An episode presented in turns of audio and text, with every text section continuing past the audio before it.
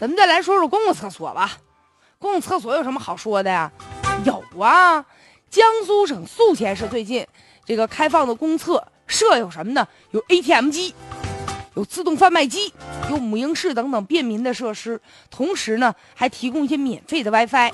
公厕一边有个阅览室，里面呢还有壁挂式的电视机和各种报纸。负责公厕管理的所长王冲就说了，说之后呢可能还会添置各种图书啊和期刊，还将提供热水和电动摩托车的充电设施。据说呢改造旧式公厕一共花了二十八万。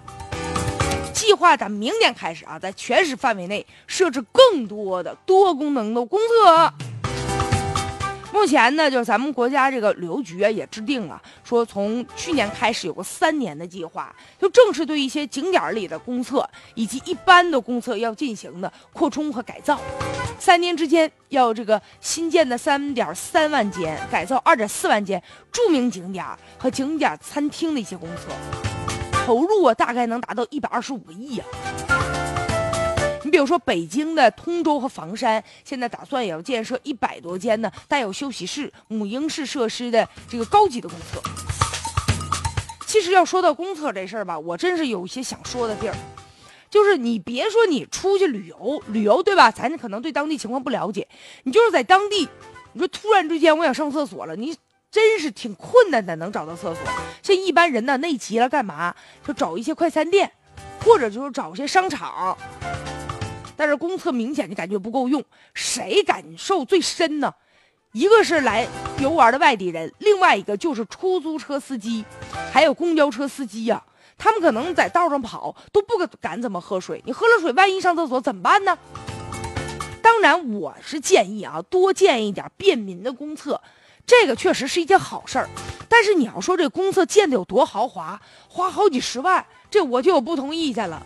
这公厕它的目的是什么呢？就是给大家提供方便。有那么句话说：“来也匆匆，去也匆匆。”你公厕里面设置太多的东西吗？没有必要。你比如说弄一电视、报纸，你说谁没事上完厕所在这看会儿电视剧啊？他在这休息一会儿。当然了，有母婴室，我认为这是应该的啊，就给一些这个母亲呐，这个提供一些方便。但是话又说回来了，这公厕最主要的就是整洁和干净，花太多的钱其实啊没有必要。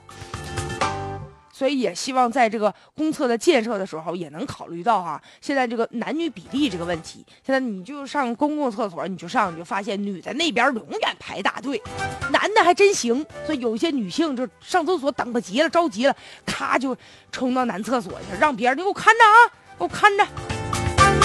确实也考虑到女性和男性啊，它本身的这个是吧，生理结构都不一样，所以啊，能不能根据这个实际的情况增加一些女性的吨位啊，尽量做到人性化，但也没有必要呢做的这个感觉哈太豪华。